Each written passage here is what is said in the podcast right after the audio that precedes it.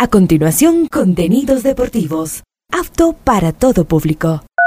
A esta hora, Ondas Cañaris, su radio universitaria católica, presenta Onda Deportiva, con toda la información local, nacional e internacional de los deportes. Comenzamos.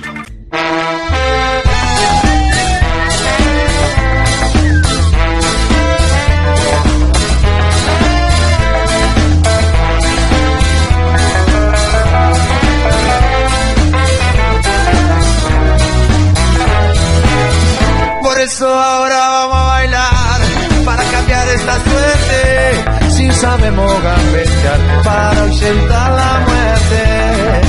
Vamos a bailar para cambiar esta suerte. Si sabemos gambetear para ausentar la muerte. Hola, ¿qué tal? ¿Cómo les va? Buenas tardes. Iniciando la programación Onda Deportiva a esta hora.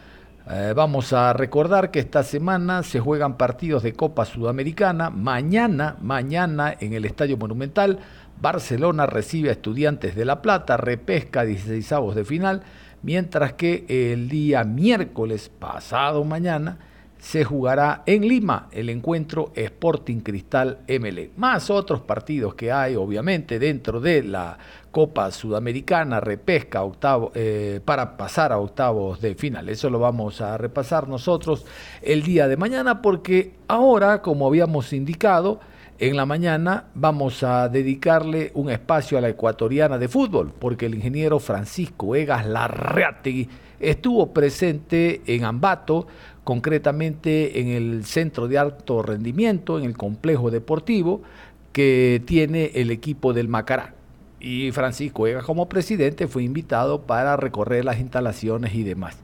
Vamos a ir nosotros primero con la nota de lo que significó la visita de Francisco Egas. ¡Que viva el Macará! ¡Que viva el Macará! El presidente de la Federación Ecuatoriana de Fútbol, Francisco Vegas, visitó el Centro de Alto Rendimiento de Macará y elogió el trabajo realizado por la actual directiva. Por invitación de la dirigencia del ídolo de Ambato, el máximo dirigente de la FEF, Francisco Vegas, recorrió las instalaciones del complejo celeste.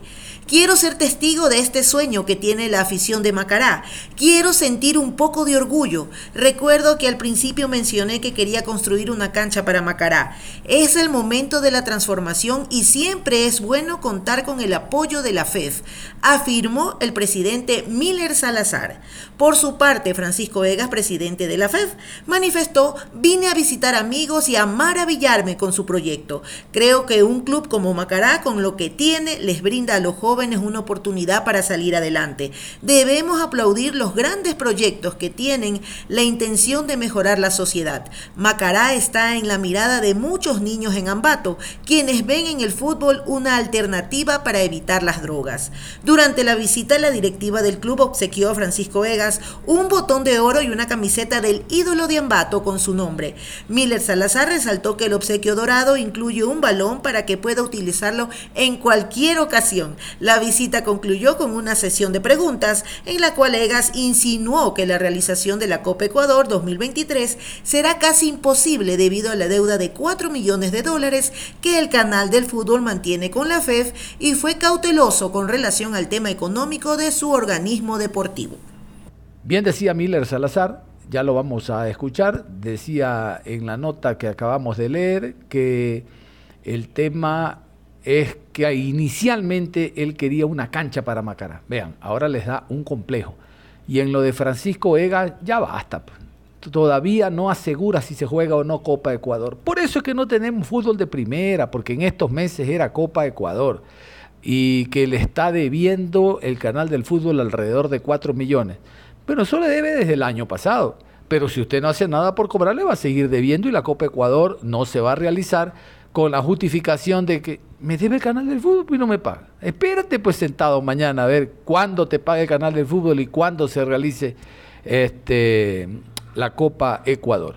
Vamos a continuación con la rueda de prensa. Vamos con todos los detalles de la misma. Miller Salazar, Francisco Egas y las, y no, las preguntas las dejamos para después. Vamos primero con la rueda de prensa. ¡Que viva el Macará! ¡Que viva el Macará! La verdad pensamos en realizar una reunión no tan formal, pero ante la presencia de Francisco, que para mí más que presidente de la federación es amigo de muchos años, eh, tuvimos que darle ese tono para recibirle como se merece Francisco. Le he invitado 100 veces, por fin llegó el día en que está presente acá.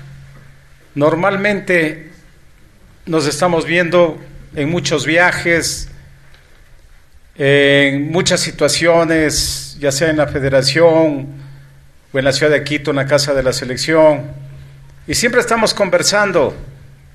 Y para nosotros sí es importante que el presidente de la Federación Ecuatoriana de Fútbol realice un peregrinaje visitando a los equipos que soñamos también con ser un equipo grande en el fútbol ecuatoriano. Y creo que eh, el principal éxito de la dirigencia Macará en los últimos años ha sido generar y dar lugar a esa estructura sólida, incomprendida por muchos, que nos permita dar el salto que nosotros necesitamos para estar en la élite primero del fútbol ecuatoriano y luego, ¿por qué no?, del fútbol sudamericano. Ya hemos roto fronteras en el centro del país. Creo que ningún equipo ha llegado a cuatro participaciones internacionales seguidas como le ha llegado a Macará. Alguien decía, este no es un equipo que hace las cosas en función de un resultado. Cierto es, los resultados en el fútbol son importantes, pero más allá de eso, nosotros queremos una exigencia con nosotros mismos para tratar de proyectarnos hacia donde queremos con esta estructura de la que les hablo y la que nosotros hemos generado. Siempre le converso a Francisco casi informalmente todo lo que hacemos, todo lo que pasamos, igual con Rodrigo. Rodrigo ya había estado acá presente y quería simplemente, Francisco, que sepa por qué le molestamos tanto. Porque quiero que sea testigo de este sueño que tiene la dirigencia de Macará, de este sueño que tiene la hinchada de Macará, de que este siga siendo un equipo grande en el fútbol ecuatoriano. Un equipo histórico. Van cerca de los 85 años de historia de este equipo, pero creo que es el momento de dar el gran salto. Yo recuerdo en el año 83, cuando regresé de Europa, y venía a trabajar en un medio de comunicación, porque todos saben que fui periodista antes de ser dirigente y antes de ser ingeniero fui periodista, y me fui a especializar en Europa, y aquí está mi hermano testigo, me salía de las clases de la IBECO, y a mí lo que más me interesaba era ir a visitar a los clubes, me iba a ver eh, el estadio comunal de Turín, donde, donde entrenaba la Juve, donde jugaba, el clásico Torino Juve era uno de los más famosos en, esa ciudad, o el más famoso. Y la verdad muy poco me importaba mi formación profesional porque siempre supe, siempre supe que el fútbol, el fútbol me iba a llamar. Llegó en el momento a lo mejor menos indicado, en el peor momento de la historia de Macará, en el año 95, y peldaño a peldaño se ha ido construyendo el Macará que tenemos. Con buenos compañeros dirigentes, con enemigos gratuitos que también nos hemos ganado, pero siempre defendiendo a muerte lo que hacemos por Macará. Sí quiero sentir un poco de vanidad cuando les dije, o cuando les digo, cuando regresé a Europa viene con la mentalidad de que tengo que tener algo para Macará, tengo que hacer una cancha. Y recuerdo que una época, en mis primeros inicios, le decía a Manolo, quiero hacer una cancha para Macará. Y sarcásticamente me dijo Manolo, ni yo he podido. Y hoy es un gran amigo de la casa porque sabe todas las cosas que nosotros vivimos en el entorno de Macará. Es el momento de la transformación de la institución y siempre será bueno tener el soporte, primero anímico, del presidente de la Federación Ecuatoriana de Fútbol, más allá de su posición, nunca antes un dirigente en el fútbol ecuatoriano llegó a la élite del fútbol sudamericano y hoy es vicepresidente de la Conmebol. Así que me siento honrado, me siento grato. Francisco de sentirme su amigo. Esta amistad comenzó con unas chuchucaras en Atacunga. Cuando me dijo, ¿quiere ser presidente o quiere que sea presidente? Yo le dije, quiero que usted sea el presidente. Y no me equivoqué. Una reunión en la que tuvimos solamente las dos personas. Francisco, a través de Macará, le recibe esta ciudad pujante, trabajadora. No puedo dejar de mencionar a grandes amigos que el día de hoy me acompañan, que, son eh, los que están en la mesa directiva. La verdad me siento muy, muy congratulado porque si no fuera por el apoyo de la gente de la, empresa privada, nosotros no habríamos hecho lo que ya tenemos y no estaríamos proyectándonos hacia donde nos queremos proyectar. Ramiro, tu aporte ha sido fundamental. Conversaba tu historia. Tu padre te llevaba al fútbol a ver la Macará cuando eras pequeño. Así que quiero que el martes te lleves a Quito para ganarle a la América. Con disculpas, Rodrigo, identificado con ese equipo. Eh, la verdad, sin el apoyo, Ramiro, eh, de Novacero, imposible que nosotros hayamos podido edificar esto y estemos edificando el futuro de Macará. Que eso es lo que quiero que la gente se meta en la cabeza.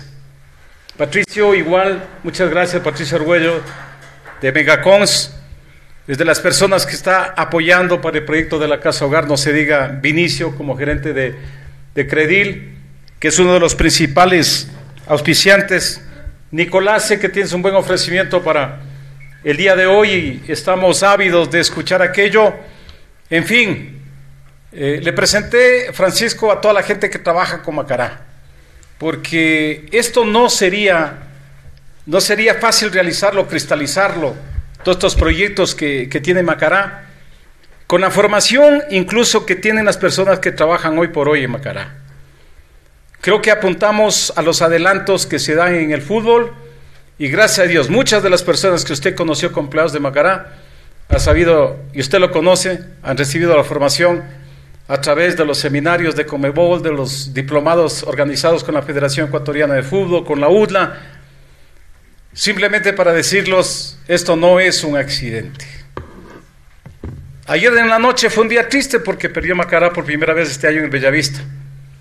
Espero que eso nos permita levantarnos más fuerte. Hoy, mi aspirina para el dolor de cabeza de ayer en la noche fueron 400 niños con quienes estuve a las 10 de la mañana inaugurando la escuela vacacional de Macará. Y la verdad, me dio mucha alegría, sonreí, me olvidé de las penas. Algún expresidente decía, el chuchaque de la derrota dura 24 horas. A mí me duró 12 horas porque sonreí hoy en la mañana mientras estaba con los niños de mi ciudad y con la camiseta de mi equipo, que es la única manera de proyectar una imagen grande para Macará en el concierto a nivel nacional. No les quiero cansar. Bienvenidos a todos, como dije. Pensaba darle un abrazo a Francisco en su venida y pare de contar, pero creo que ameritaba eh, una explicación un poquito más amplia de lo que significa la presencia de él en la ciudad de Ambato y específicamente en el Centro de Alto Rendimiento de Macará. Muchas gracias. Ingeniero Francisco Vegas, presidente de la Federación Ecuatoriana de Fútbol, distinguidos amigos de la mesa directiva, hermano de toda la vida, Miller, Ernesto, director de la, del Club Macará, Manolo, expresidente, hermanos, compañeros administrativos, señores periodistas, distinguidos invitados. El primero de abril del 2023, en el Congreso de la Confederación Ecuatoriana de Fútbol, posesionó a nuestro presidente de la Federación como vicepresidente de la Conmebol, algo que sin lugar a dudas llenó de orgullo a todos los que estamos inmersos en el mundo futbolístico. Llámese Federación Ecuatoriana de Fútbol, asociaciones, equipos filiales. Realmente un orgullo, Francisco, que por primera vez se ha alcanzado una designación a tan alto nivel. Queríamos aprovechar su presencia acá, su visita al complejo del club, para resaltar este acontecimiento con la colocación en su pecho de un botón de oro. Miller, por favor. ¿Quién iba a creer, no? Pero bueno, ya están dadas las cosas. Que ese almuerzo se convirtió ahora en tener al dirigente en el más alto nivel eh, en la Comebol, en el más alto nivel que ha llegado un dirigente del fútbol ecuatoriano. No le digo en sello de Macará para que se ponga siempre. Es un botón de oro con un balón de fútbol simplemente por encima de aquella distinción para ratificar la amistad y el compromiso de este club toda la vida con usted. Siempre he dicho, en las buenas y en las malas. Muy bien, en este momento vamos a tener las palabras del economista Francisco Egas, por favor, presidente de la FEF. Muchas gracias. Eh, gracias a todos los medios, a todas las, las personas que se han dado cita hoy. Gracias Miller, Jorge, Héctor, Orlando. Esto, es, esto no es eh, dirigente, sino es una familia entera al servicio de un club. Gracias a los señores auspiciantes, a mi amigo Pepito, presidente de la Asociación de Tunguragua, a todos ustedes que entiendo tienen mucho que ver en que esto eh, esté así. A Manolo, mi querido amigo de mucho tiempo, expresidente Macará, a Ernesto también, eh, directivo del club y bueno, a todo el personal administrativo que, que trabaja en este maravilloso complejo y en este maravilloso equipo. Yo también venía por un abrazo de un amigo, no me imaginé nunca todo esto. Eh, por un abrazo de varios amigos, porque tengo varios amigos acá. La verdad es que no es que que me lo esperaba, mucho menos que me lo merezca, porque justamente venía por eso. Venía a visitar amigos, venía eh, a maravillarme con todo lo que han hecho, a maravillarme eh, con su proyecto, a maravillarme con sus ideas, a maravillarme con los sueños que todavía les queda eh, por cumplir, que los tienen bastante bien definidos y bastante bien trazados en la línea de tiempo y que todos quienes tenemos algo que ver con ustedes tenemos una responsabilidad de ayudar a que, a que se cumplan. Hablaba Miller de, del equipo de Macará y decía nosotros también soñamos algún día con ser un equipo grande. Y yo en mi cabeza me cuestionaba y decía, ¿qué es la grandeza de un equipo? ¿Qué define la grandeza de un equipo? ¿La cantidad de hinchas? ¿El tener infraestructura? Yo creo que define la grandeza de un equipo eh, el impacto que ese equipo puede tener en nuestra sociedad, en su sociedad, en la gente que le sigue. Porque yo siempre lo he dicho en mis intervenciones, el fútbol es un vehículo para algo. El fútbol no es, no es un simple hobby, no es un simple espectáculo, no es un concierto. El fútbol tiene un fin y tiene un fin social, y más en un país y en una sociedad como la nuestra. Y para mí la grandeza de un equipo se define por eso, por el impacto que ese equipo puede dejar en su sociedad. Esa sociedad puede ser más grande o puede ser más pequeña. Puede ser en una ciudad más grande, con más hinchas, puede ser en una ciudad más pequeña, con menos. Pero me animo a decirle con conocimiento de causa Miller, Hoy que he dado la vuelta por, por muchos clubes del país, hoy que he dado la vuelta por muchos países de la región, que muy pocos clubes tienen lo que hoy Macará está presentando aquí y lo que Macará me vino a enseñar. Y esto es quizás en escala pequeña, pero muy completa, eh, lo que tiene que ser el futuro de un club, lo que tiene que ser el fundamento, la base, la piedra angular para que un club se desarrolle y para que cause ese impacto en la sociedad. Porque nosotros pasamos, los jugadores pasan, los resultados pasan. Ustedes mismos son, son la viva, eh, el vivo ejemplo de esto. Tuvieron años maravillosos, tuvieron un mal año, eh, hoy tienen otra vez un muy buen año, eh, pero eso pasa. Y al final nos vamos olvidando de eso y capaz nos queda así en un sitio tan lindo como ese de ahí afuera, como ese paseo de la fama, los logros o no. pero lo que no pasa es el impacto que nosotros dejamos en la sociedad en los chicos que se animan a atreverse a ver el fútbol como un como una salida a la pobreza, como un sistema de vida, como un sistema para ayudar a sus, a sus familias.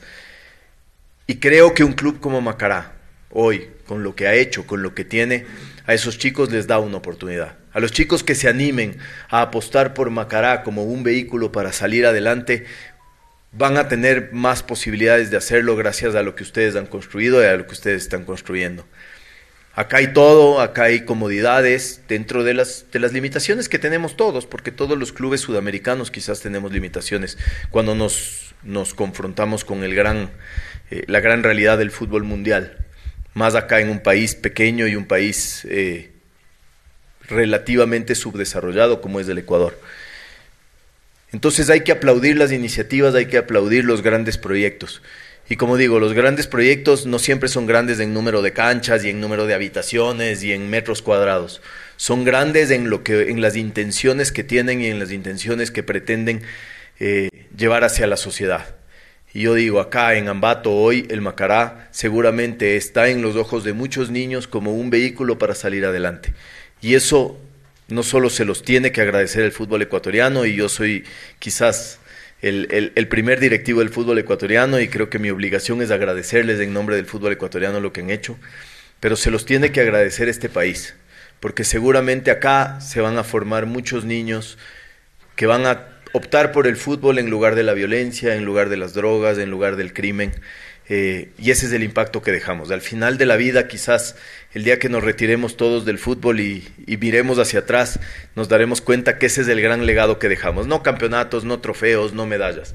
Ese legado de poder haber dado la oportunidad a la gente de a través del fútbol formarse como mejores ciudadanos, como mejores personas eh, y haberle dado a este país una oportunidad de salir adelante en base a eso, en base a la educación, a la formación de nuestra juventud.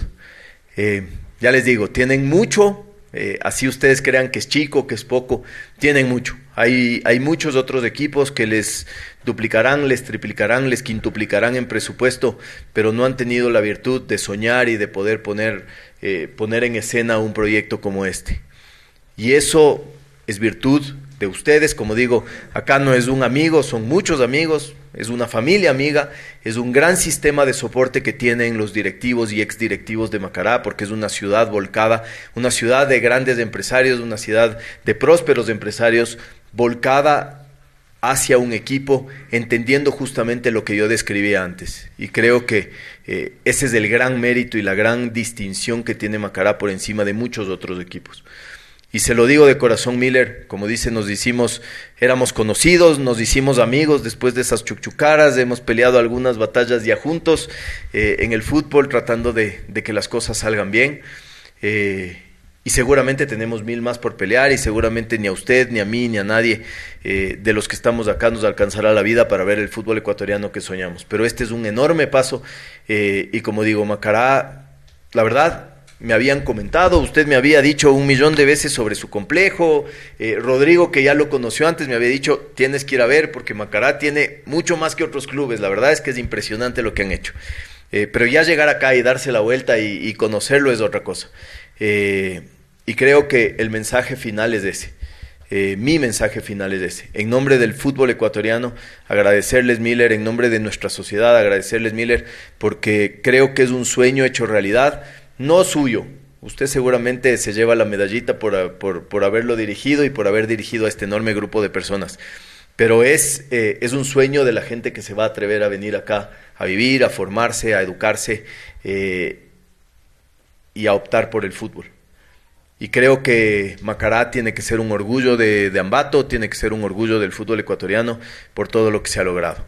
Eh, que les sigan acompañando los resultados porque Queremos todos verles de nuevo en, la primera categoría, peleando los torneos internacionales. No me queda duda, ya en, medio año ya han sacado una ventaja que decía el otro día, Miller tendría que ser una catástrofe para, para que Macarano vuelva rápidamente a donde siempre tuvo que estar. Pero a veces esos, esos golpes y esos cimbrones también nos hacen regresar a la realidad, también nos hacen reformular las instituciones, también nos hacen reformular la organización de la institución, eh, nos devuelven a la tierra y nos hacen, nos obligan a pensar, a repensar las cosas y a empezar otra vez con más fuerza. Así que eh, yo que dirigí Católica y que algunas veces también me di esos tortazos, eh, los veo ya como oportunidades porque uno dice, bueno, en el fracaso uno también aprende mucho, también se forma como dirigente, también se le vuelve la piel un poquito más gruesa y los pensamientos eh, se aclaran para volver más fuertes. Así que espero que eso, ese es el, el, caso de Macará. Nuevamente, gracias por el cariño, no me esperaba esto, me esperaba venir a ver a, un amigo y lo hubiera hecho con el, mismo, con el mismo gusto y el mismo placer que ha sido encontrarme con todo esto hoy aquí. Eh, y gracias Miller, Jorge, Héctor, Orlando, a todos los directivos de Macará, a todo el personal administrativo por este, este recibimiento que de verdad eh, me conmueve y, me obliga eh, a, crecer más, a, seguir repensando y, teniendo más ideas de cómo ir mejorando en, nuestras instituciones. Así que gracias y un placer haber estado acá con ustedes y, y ser parte de esta linda historia. Muy bien, ahí estaba Miller Salazar, Francisco Egas. Nosotros nos vamos a ir a la pausa y al volver iremos con las preguntas porque muchas de ellas fueron directas. ¿Qué pasa con los tres puntos? ¿Qué pasa con el tema Byron Castillo? ¿Qué pasa con el tema Copa Ecuador? Bueno, eso lo contesta por las preguntas de la prensa, porque se ha dado cuenta, el hombre en la rueda de prensa que acabamos de escuchar no dijo nada de nada sobre ese tema, no es con él. Nos vamos a la pausa y regresamos. Onda Deportiva. Regresamos con Onda Deportiva. Aquí estamos y seguimos, volvemos de la pausa aquí en Onda Deportiva, hoy lunes iniciando la semana, hoy lunes 10 de julio. Bueno, Vamos a irnos con las preguntas de la prensa. Estamos repasando la eh, rueda de prensa que dio el ingeniero Francisco Egas conjuntamente con Miller Salazar a propósito del recorrido por las instalaciones del Centro de Alto Rendimiento del Macará. Dicen los que lo conocen que es una belleza y que debería volver Macará prontamente a primera categoría para aprovechar de mejor manera esas instalaciones. Vámonos a continuación entonces con la rueda de prensa. Contesta Miller y lo propio el ingeniero Francisco Egas, presidente de la Ecuatoriana de Fútbol. ¡Que viva el Macará! ¡Que viva el Macará! Vamos a arrancar la ronda de preguntas con los medios de comunicación. Buenas tardes eh, a toda la mesa directiva. Eh, bienvenido, Ambato, eh, Francisco, presidente de Federación Ecuatoriana de Fútbol. Y claro, las inquietudes más allá de lo placentero que ha sido su visita y recorrido por el centro de alto rendimiento del equipo de Macará, pues conocer detalles de lo que está pendiente. a rato siempre se manifiestan dirigentes del fútbol ecuatoriano sobre lo que pasó, lo que quedó pendiente de Copa Ecuador el año anterior en rubros económicos y hasta el momento la suspensión de Copa Ecuador edición 2023. Gracias. Bueno, eh, gracias por la pregunta. Ya lo, ya lo he dicho en intervenciones anteriores. Nosotros eh, lo que tenemos es que ser absolutamente responsables con, con, el torneo. Ese es un torneo que se financia 100% de los derechos de televisión y del contrato que estaba firmado, que se lo firmó antes de nuestra llegada en el 2018. Eh, y que creo que eh, no, no ha sido honrado. Y al no haber sido honrado, eh, para nosotros el, provocar otra competencia más a equipos que ya tienen eh, economías escuálidas sin poder cumplirles con, sus, con sus premios, con sus fees de participación, etcétera, etcétera, es, es ponerle más tensión a un fútbol ecuatoriano que ya está, que ya está de por sí tensionado. ¿no? Entonces, estamos intentando resolver y resolver para bien, no sé si para este año, pero seguramente no, no va a ser eh, eh, la muerte de la Copa Ecuador de ninguna manera, más bien la repensamos y la, y la queremos eh, volver a hacer en un esquema que sea sostenible en el tiempo. si eso se puede hacer para este año, pues todavía mejor. Creo que cada día que pasa es más complicado por lo que se nos, se nos apretan los calendarios.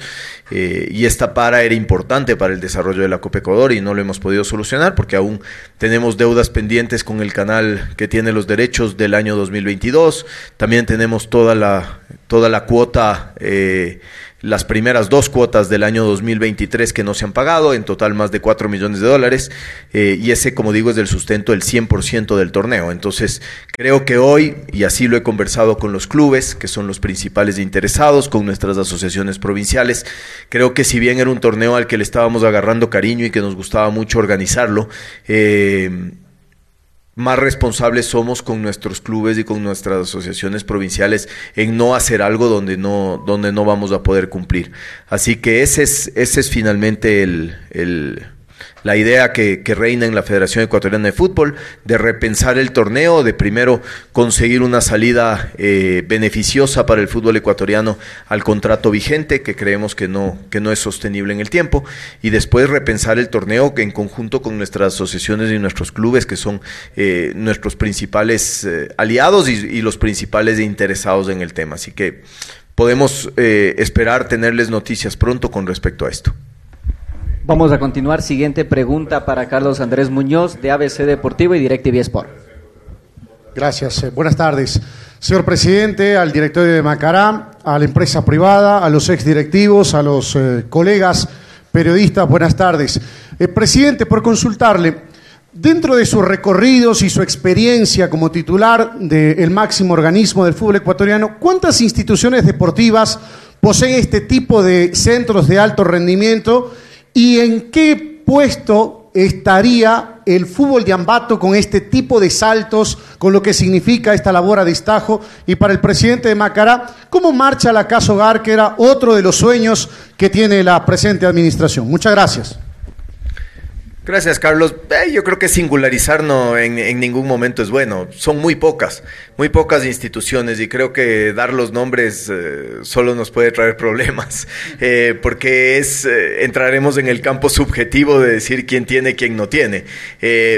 Pero creo que todos quienes conocemos del fútbol ecuatoriano y que hemos visto las instalaciones de los clubes, nos podemos animar a decir que son muy pocas las instituciones que pueden tener eh, un complejo, además con la visión que este tiene, porque seguramente un complejo deportivo para el primer plantel, con muchas canchas y, y cuartos más grandes y baños más grandes, seguramente existe, pero la visión de formación y de futuro, creo que hay pocas y muy pocas instituciones que la tienen y creo que hoy eso es lo que se percibe del recorrido que yo hice en las instalaciones del Club Macará. Bueno, para completar la, inquietud que tiene Carlos, eh, hemos avanzado con una edificación que resultó eh, más grande que la casa hogar.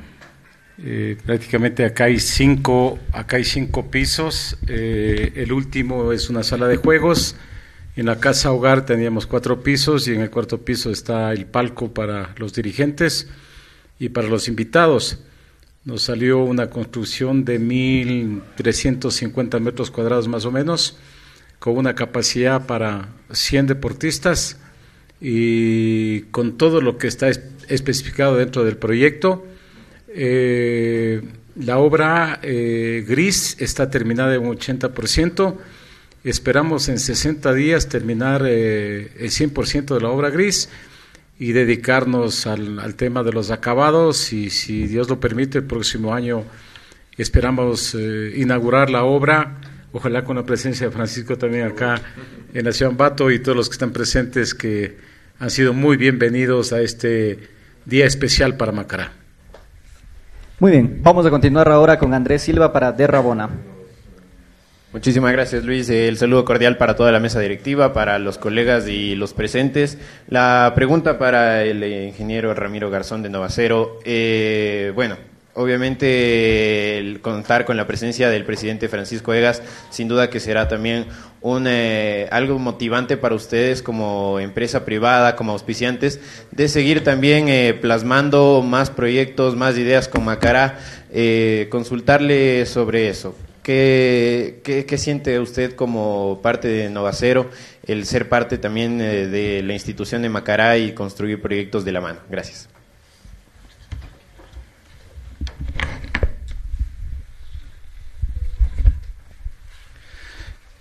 Eh, muchas gracias por la pregunta, compañeros de la mesa directiva, señores asistentes a este evento importante dentro de la vida del Club Deportivo Macará. Novacero tenemos un propósito y nuestro propósito dice apoyamos en la construcción de sus sueños para un mundo mejor. Y esto abarca muchísimo, no solo el acero que producimos, estamos conscientes de que tenemos una responsabilidad social muy fuerte. Nuestro país, el Ecuador, necesita de mucho, pero lo que más necesita es educación. Y estamos convencidos que la educación tiene que andar acompañado de algo que le guste y creo que la mayoría de ecuatorianos lo que nos gusta es el deporte, porque creen que es una disciplina fácil y amigable. La verdad es una disciplina muy fuerte llegan los mejores. Hay muchos que, que, se inscriben, pero no llegan. Así es que eh, conscientes de, de, apoyar y cambiar el Ecuador, el mundo y, por qué no decirlo, la ciudad de Ambato, que es mi ciudad natal, eh, creemos de que esto hay que empezar por las bases. Muchas personas que ya tenemos años, difícil que nos convenzan a que cambiemos, porque somos los mismos que eh, estamos en el país y no hemos logrado cambiar.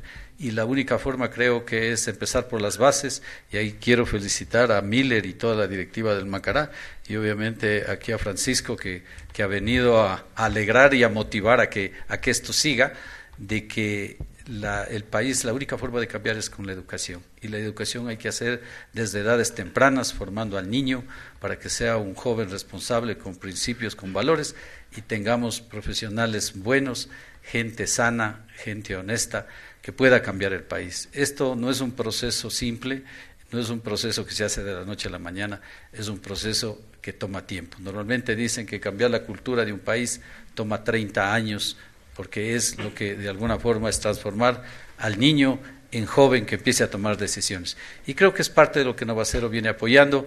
Eh, esta vez lo estamos haciendo con Macará, lo estamos haciendo con algunos equipos. Hemos estado trabajando con, con, barrios, con divisiones menores, con, con, equipos de albañiles, porque son parte de nuestros aliados estratégicos en la construcción, con profesionales constructores, porque creemos que es una forma de, de apoyar. Yo no me olvido de mis, de mis profesores del Bolívar que siempre decían, en mente sana se consigue con cuerpo sano. Y creo que es parte de lo que seguiremos apoyando. Eh, será un gusto, eh, eh, como decía Francisco, en el deporte unas veces se pierde, otras veces se gana. Cuando empezábamos estábamos arriba, hemos bajado, pero va a ser para tomar viada y seguir adelante. felicitaciones. Yo creo que la responsabilidad que tiene la, la federación, la dirigencia del Macará, es, es, es muy linda, es un reto muy fuerte, porque yo soy convencido de que el deporte y la educación van juntos y es de donde se debe empezar a cambiar. El resto es difícil. Así es que agradecidos, comprometidos por la oportunidad de poder colaborar y seguiremos haciendo en la medida que el país nos permita. Siempre nosotros en las empresas tenemos un, lema, esta es una relación gana-gana. Si a nosotros nos va bien, a nuestros colaboradores le va bien, a la sociedad le va bien, al Ecuador le va bien y eso es lo que aspiraremos y haremos siempre. Gracias. Vamos con la siguiente pregunta para Diario El Heraldo, Freddy Oñate. Buenas tardes con la mesa directiva, buenas tardes con los colegas. Eh, la pregunta va direccionada para el presidente de la Federación Ecuatoriana de Fútbol. Hace pocos minutos desde concentración de Pichincha mencionan que los partidos de Copa Libertadores y Sudamericana se podrán jugarse ya. Eh, la pregunta va direccionada. Eh, ¿La selección ecuatoriana tendrá como casa la Casa Blanca o el Estadio Olímpico Atahualpa? No, a nosotros nos encantaría seguir jugando en el Estadio Olímpico Atahualpa, pero creo que hoy ese estadio no presta las condiciones para un, para un encuentro eh, internacional del nivel que, merece la selección ecuatoriana de fútbol y las selecciones que lo visitan. Esa es la realidad, no, no, hay, ninguna otra, no hay ningún otro motivo para haber buscado otro escenario. Eh, con mucha pena lo visitamos hace poco durante el Sudamericano Sub-17 y solo pudimos ser testigos del deterioro del escenario. Así que el día que, ese escenario y nosotros en algún momento hicimos una propuesta para poder reformarlo, eh, propuesta que, quedó ahí porque la concentración de Deportiva de Pichincha en, no, en persona de su anterior presidente no, eh, no dio paso. Eh, el día que esa, que esa institución logre reformar el estadio, la selección estará gustosa de volver a evaluarlo como, como escenario para la selección. Pero la realidad es que hoy el escenario no presta las, las, condiciones para que la selección pueda jugar ahí y ese es el único motivo por el cual nosotros hemos buscado y con la gentileza y, y, las puertas abiertas que ha dado Liga y Barcelona en su momento también otro escenario para poder jugar nuestros partidos de eliminatorias. Muy bien, con los medios de comunicación, ¿alguna inquietud más? Correcto. Procedemos gracias a la mesa directiva, a los auspiciantes de Macará, colegas, a todos los presentes por haberse dado cita acá en el Centro de Alto Rendimiento. Una buena tarde. Vamos a cambiar de tema. Vamos a hablar del Deportivo Cuenca. Ya en la mañana escuchábamos la rueda de prensa que brindó el técnico Carlos Isquia sobre la salida de Bruno Duarte, la preparación que está teniendo el equipo, pensando en la segunda etapa. Cuenca debería intentar ingresar a algún torneo internacional, pero de lleno, no solo a la pre-sudamericana como ocurrió contra el MLS, sino ganar esa etapa y meterse en fase de grupo para que sean observados sus jugadores, para tener un mayor ingreso económico, no solo a nivel de taquilla, sino lo que da con Mebol. El asistente técnico del Deportivo Cuenca, Oscar Quiroga, argentino, asistente técnico de Carlos Isquia, habló también de los trabajos que se realizan y en detalle cómo se están realizando aquellos ejercicios con pelota detenida y jugadas o estrategias que van a ser aplicadas después en los encuentros de fútbol. Oscar Quiroga, asistente técnico de Isquia, argentino, él habla a continuación. ¿Qué tal, profesor? ¿Cómo le va? Buenos días, un gusto saludarle. Eh, profesor, quería consultarle al respecto de qué se está trabajando durante estos días en la parte técnico-táctica y sobre todo si es que están ya programados algunos partidos amistosos para ir poniendo todo eso a prueba. Buenos días, buenos días a todos. Bueno, bueno lo que se está trabajando, como se hacen todas las pretemporadas, es una puesta a punto eh, del jugador, combinado la parte física con el profe y un poco trabajos con pelota para ir soltando más que nada eh, el trabajo que hace que ha hecho el profe. Siempre las primeras semanas son las, más pesadas y hay que tratar en lo posible que, de que el jugador sume mucho trabajo y, que no vaya acusando lesiones, porque normalmente se va atrasando, pero gracias a Dios en este momento estamos bastante bien. Eh, buenos días, Oscar. El trabajo suyo, con la palabra misma dice asesor. ¿Cuál es el, asesoramiento que usted le hace a Carlos, conociendo el fútbol ecuatoriano? Porque esto hay que preparar antes, durante y después del partido se saca conclusiones para no volverse a cometer. Ese es su trabajo, Oscar. Bueno, buenos días. Eh, bueno, mi trabajo es eh, un asistente del, del entrenador.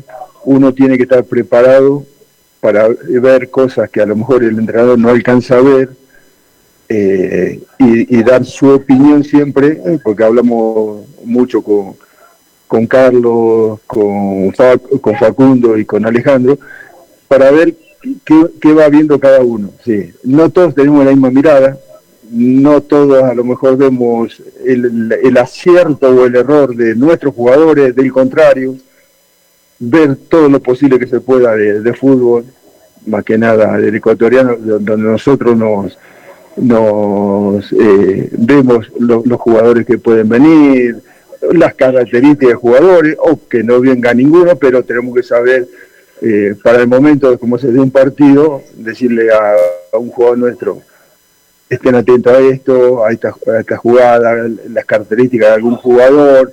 Bueno, uno este trabajo ya lo hace hace mucho tiempo y nos conocemos bastante con Carlos para, para saber cuándo uno puede dar la opinión que piensa que le corresponde. ¿Y acepta la opinión? Sí, sí, sí, no, no, no hay un problema. toda la vida es así. Aparte, eh, eso, a veces uno da la opinión y está equivocado. Eso, eso puede pasar. Eh, o, lo, por ahí lo que está viendo a, lo mejor una cosa el técnico, uno tiene otra mirada distinta, le avisa y, y, le puede dar un aviso de lo que está pasando. Sí, es muy difícil ver todo, es muy difícil ver todo, bueno, hoy gracias a Dios tenemos el adelanto de la tecnología, que uno puede ver mucho fútbol y, y puede estar más tranquilo a veces en su casa, eh, mirando los juegos de, que nos corresponden a nosotros y los contrarios. ¿no? Profesor, ¿cómo está? Un saludo cordial para usted. Hablemos un poquito del campo de juego que le han dado un mantenimiento acá al Portete, porque al momento es eh, la única cancha, ¿no? Como parece que al estadio le están dando un descanso ya para el inicio del campeonato. ¿Cómo han sentido en la cancha donde está entrenando actualmente, profesor? Bueno, buenos días. Bueno, gracias a Dios ha, mejorado, nos ha tocado un tiempo más seco ahora. Al principio nos tocado un día de mucha de mucha lluvia y entonces el, el, campo se, se, deterioraba bastante. Pero bueno, eh, hay que saber eh, eh, manejarse, tener las prudencias necesarias. En este momento el, el campo para entrenar está aceptable, lo han cuidado bien Y en el estadio seguramente eh, la próxima semana ya en alguna oportunidad vamos a poder utilizarlo. ¿no? ¿Cómo está, profesor? Muy buenos días. Eh, tal vez han conversado con Carlos en tal vez cambiar el sistema de juego, modificar eh, lo que fue ya esta primera etapa, eh, tal vez es implementarlo ya en los partidos amistosos que tengan planificados. Bueno, siempre uno está abierto a, a las posibilidades de, de cambio de, de- la parte táctica, lo hemos hecho en otros, en otros equipos. Seguramente ahora, cuando empecemos a hacer fútbol, vamos a ir eh, viendo distintas posibilidades de, de- lo- del plantel que tenemos y para que los jugadores estén por lo menos en, en determinado momento de, un juego, si uno tiene que cambiar alguna línea, pasar a otra, otro tipo de línea, como ya, ya lo hemos hecho, eh, lo, lo, lo implementaremos. ¿no? Profesor, ¿qué tal? Buenos días. Eh, hablar tal vez un poco de pros y contras, de paralizar entrenamientos, de los días libres. Anímicamente a lo mejor al jugador es bueno ir con la familia, pero las contras, ¿cómo los encuentran a los jugadores cuando regresan a los entrenamientos? Físicamente, obviamente. Bueno, sie- siempre es bueno que el jugador tenga sus pausas para, para descansar. eh, normalmente son, son torneos muy duros, hay lesiones y al, margen de, de poder descansar, de estar con, con un poco con su familia, también eh, es tiempo de recuperaciones físicas, ¿no? Y gracias a Dios hemos tenido, sí, eh, hemos visto que los jugadores han llegado muy bien, eh, están respondiendo muy bien al, trabajo, están muy predispuestos, con muchas ganas, con mucho deseo de, de tratar de hacer un, buen campeonato. Nicolás Dávila es otro de los muy buenos jugadores que en el Deportivo Cuenca ha tenido un semestre aceptable cuando ha sido requerido.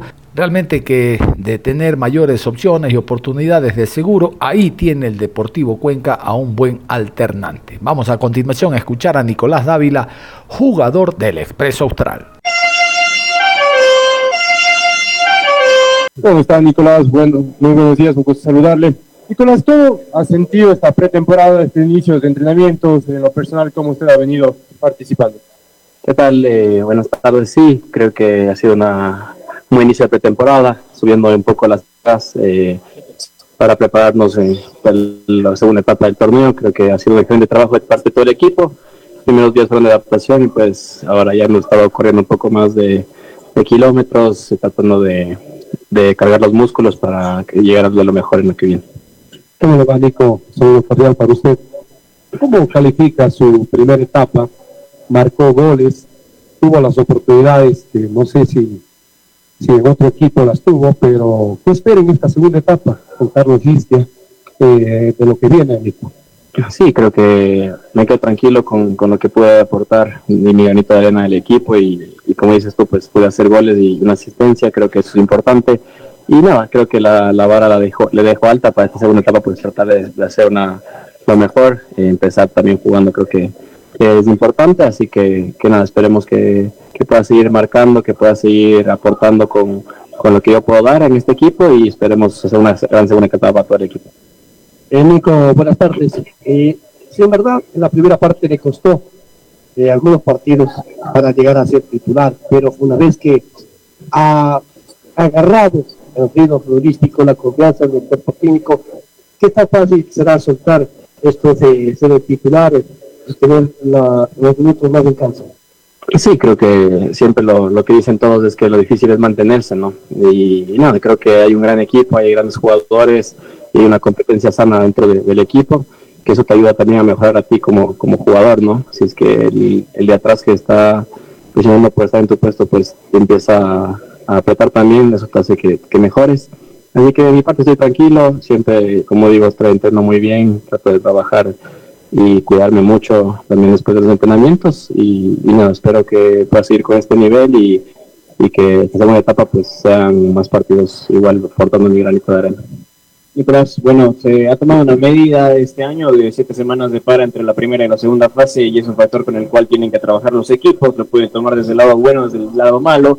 Desde ese punto de vista, Nicolás, en lo individual, cómo aprovechar estas siete semanas de para y en lo colectivo cómo traducirlo para llegar con más motivación y obviamente con mejor funcionamiento de cara a lo que va a ser enfrentar la segunda parte del torneo. Sí, creo que hubo, esta parte también porque no hubo la Copa Ecuador. Eh, creo que eso también hace que sea mucho más largo el, el tema de, los entrenamientos. Y sí, creo que al, no, al profe no llegar también desde el principio del año, pues esto le ayuda también a dar una idea de juego. Tenemos más tiempo para trabajar y llegar de la mejor forma a la segunda etapa ya con una idea del de profe Isquia. Así que nada, tranquilos, esperemos que, que nos vayamos adaptando igual de, una mejor forma en estos entrenamientos. Van a haber también partidos amistosos que vamos a jugar. Eso también funciona mucho para, para llegar en óptimas condiciones a, lo que viene. Nicolás, ¿qué tal? Buenos días. Eh, hablando un poco de la parte personal, porque utilizó muchos puestos en esta primera etapa.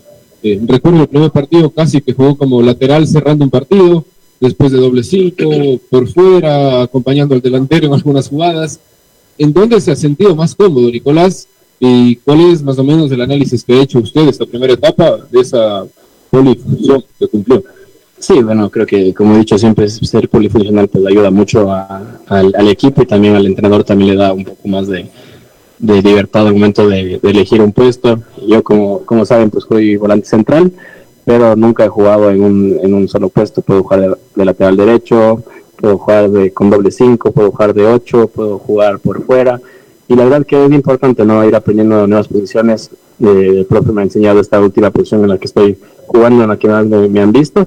Y nada, me siento cómodo jugando ahí igual, me gusta pisar el área, entonces creo que es algo que quería mejorar en, en los años que vengo y, y, nada, ahora lo estoy, lo estoy mejorando y nada, siempre es bueno aprender varias posiciones porque le das, como te dije, al, técnico una, una salida más y, en la cancha, pues que tienes algún cambio interno, pues le puedo ayudar también.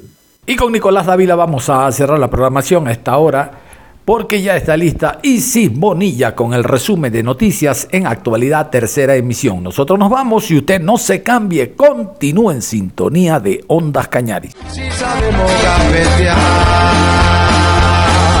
para ahuyentar la muerte.